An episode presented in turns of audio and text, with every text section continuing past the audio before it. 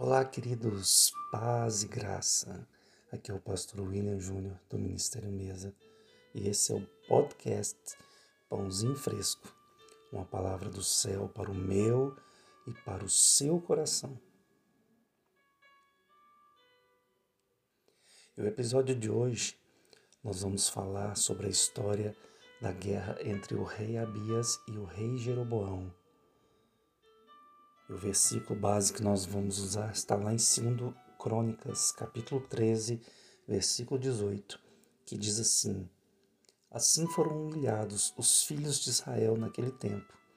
Prevaleceram os filhos de Judá, porque depositaram toda a confiança e obediência nas mãos de Yahvé, Deus de seus antepassados. Abias era o rei de Judá e Jeroboão era o rei de Israel. Jeroboão I, o primeiro rei de Israel após a, a cisão entre o reino do norte e o reino do sul. Abias era neto de Salomão, filho de Roboão, bisneto de Davi. A Bíblia diz que Abias fez durante todo o seu reinado o que era reto diante dos olhos do Senhor Enquanto Jeroboão, a primeira coisa que fez foi desviar o culto, o verdadeiro culto a Deus, implantando idolatria e implantando abominações diante de Deus. A Bíblia diz que houve guerra todos os dias entre Roboão e Jeroboão, assim como houve guerra todos os dias entre Abias e Jeroboão.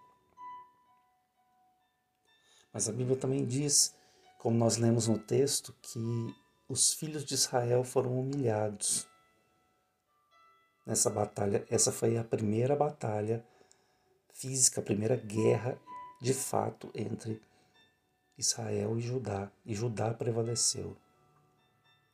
Um pouco antes, no capítulo 13, eu te recomendo, te sugiro que leia todo o capítulo. Segundo Crônicas 13, diz que Judá saiu com 400 mil homens para a guerra e Israel saiu com 800 mil homens. E que Jeroboão colocou soldados à frente e atrás, na retaguarda dos homens de Judá. E quando os soldados de Judá viram, eles estavam cercados. Porém, existem chaves aqui que nos mostram coisas grandiosas e maravilhosas em Deus. Nós estamos vivendo algo semelhante nesses dias de pandemia nesses dias de, de uma briga de um, entre culturas, entre a cultura do reino, a cultura do céu e a cultura da terra, cultura humana, cultura satânica, uma cultura babilônica. Em meio a uma guerra de informações e desinformações entre notícias verdadeiras e fakes. Em meio a tantas situações, nós como igreja nós nos vemos cercados de todos os lados pelos nossos inimigos. E aqui o Senhor nos dá, umas, nos dá várias chaves importantes para sabermos guerrear. Abias, com a metade do exército, prevaleceu. E fica claro aqui nesse versículo 18 que prevaleceu porque depositaram toda a confiança e obediência nas mãos de Deus. Mas antes a gente precisa entender algumas coisas. Algumas coisas muito, muito, muito importantes. Jeroboão, ninguém sabe ao certo o significado do nome Jeroboão. Mas existem linhas de pensamentos que acreditam que Jeroboão significa aquele que contenda, ou então um povo tornou-se numeroso. E é justamente o que nós vemos em meio a esse sistema babilônico que nós estamos inseridos, nesse mundo que nós estamos inseridos, cercados de todos os lados, é um povo muito numeroso e que causa muita contenda. Então preste atenção, você está gerando contenda? Se você está gerando contenda e não paz,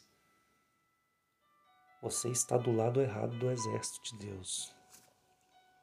Abias significa adorador. Ah, adorador. E essa é a primeira chave. O exército de Deus é um exército de adoradores.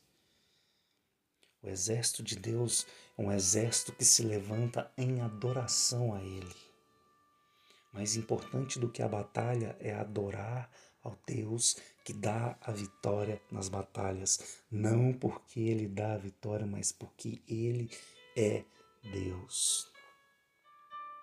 Nessa batalha entre um povo numeroso e que faz contenda, somente adoradores possuem autoridade para vencer.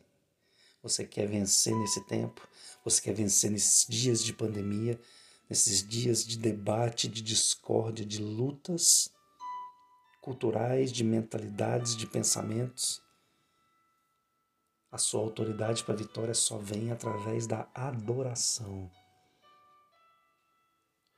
Os adoradores, nós adoradores, estamos cercados de todos os lados. Está parecendo que nós estamos emboscados. Mas com a adoração verdadeira, nós teremos forças para vencer. Por quê? Porque nós confiamos no Senhor, o nosso Deus. A, a confiança é tudo.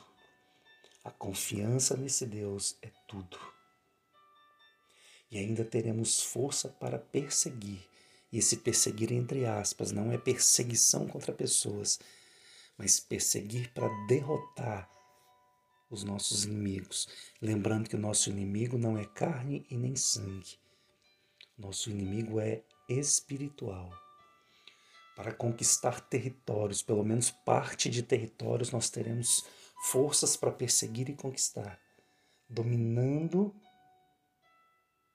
nas regiões celestiais, conquistando territórios físicos aqui na Terra e também nas regiões celestiais, que hoje são dominados por esses contendeiros. Ah, queridos, isso é muito forte isso é muito violento. Isso é muito importante para que o evangelho do reino possa se manifestar e preparar o caminho para a volta de Jesus. Através de uma liderança, de uma liderança verdadeira, de um sacerdócio real, de adoradores, é que se recupera o poder. Se recupera o poder de poder conquistar o poder de poder conquistar territórios para ele, de poder conquistar espaço para ele.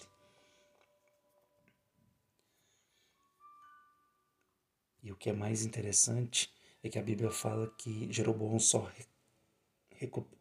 aliás, perdão, Jeroboão nunca recuperou dessa derrota. Enquanto ele viveu, jamais se recuperou. E essa é uma promessa para nós. Essa é uma promessa para nós.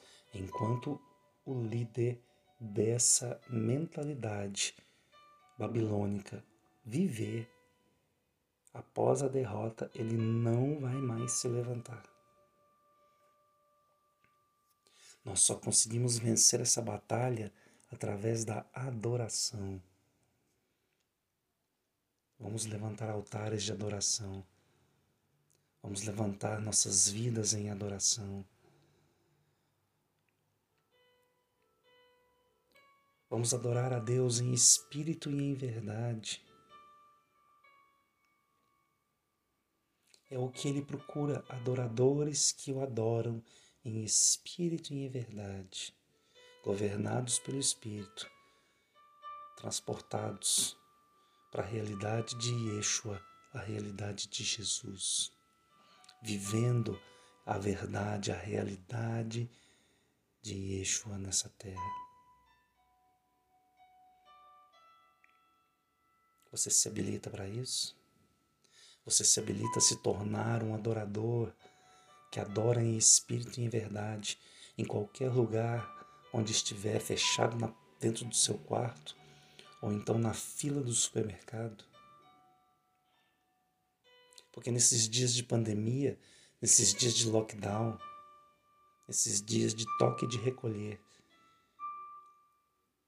nós praticamente só temos o supermercado e a padaria para ir. E é lá, é no caminho até lá, É nesses lugares que nós precisamos levantar altares de adoração. São nesses lugares que nós precisamos manifestar a nossa adoração. Aquilo que nós geramos no secreto do nosso quarto, nós liberamos. E só assim, em meio a toques, toques de chofares, contra toques de recolher, não é brigando na internet, são toques de chofares contra toques de recolher. São vozes de adoração contra vozes do fique em casa, contra vozes de morte, contra vozes de medo.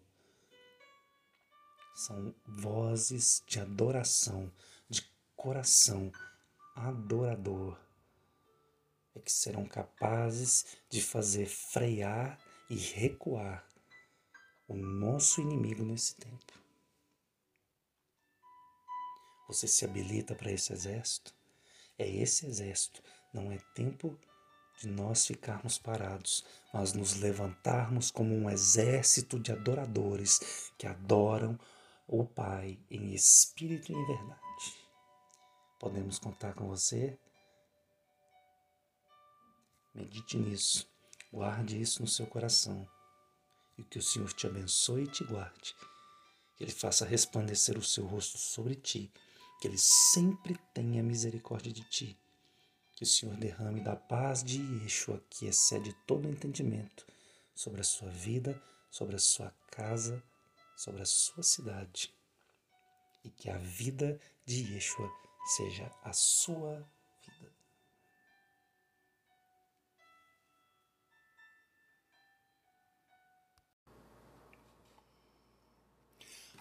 Olá, queridos, que a vida de Yeshua seja a sua vida.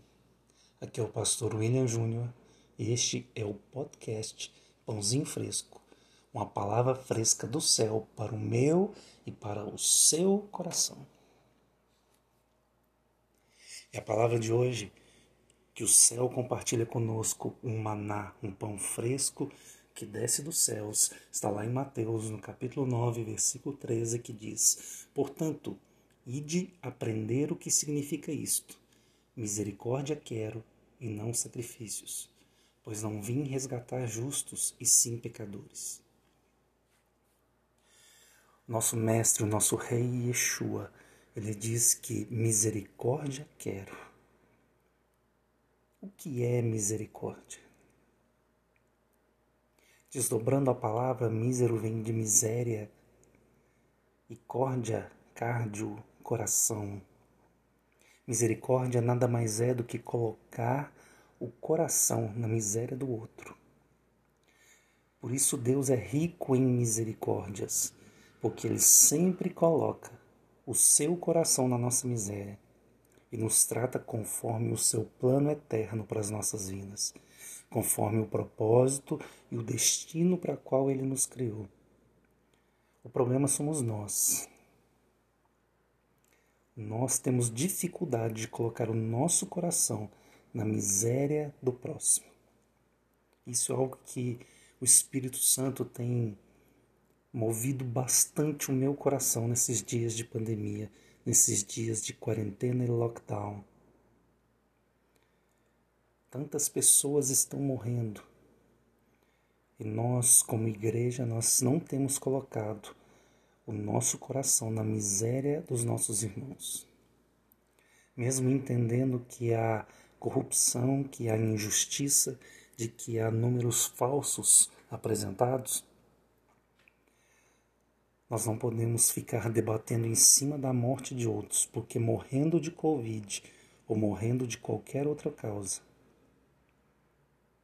está havendo mortes.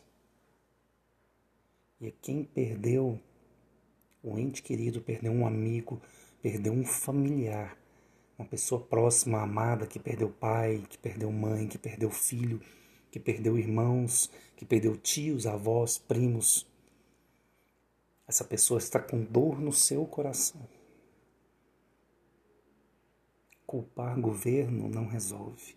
Culpar A ação da prefeitura ou dos médicos, dos hospitais, não resolve. Nós precisamos aprender a colocar o nosso coração na miséria do próximo. Lamentar e chorar junto com eles que perderam, assim como colocar o nosso coração na miséria daqueles que estão passando fome e dificuldade.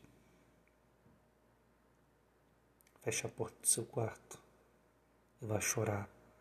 Chore, chore junto com aqueles que perderam algo, com aqueles que perderam alguém e com aqueles que perderam até a sua capacidade de se sustentar nesses dias tão difíceis que nós estamos vivendo. Coloque o seu coração na miséria do outro porque isso Yeshua nos diz: eu não quero sacrifícios, o que eu quero é misericórdia. Medite nisso e que essa palavra seja um rema no seu coração, um rema na sua vida. Uma palavra que entre separando juntas e medulas, alma e espírito, discernindo pela mente de Cristo o que significa misericórdia quero. Que o Senhor te abençoe e te guarde.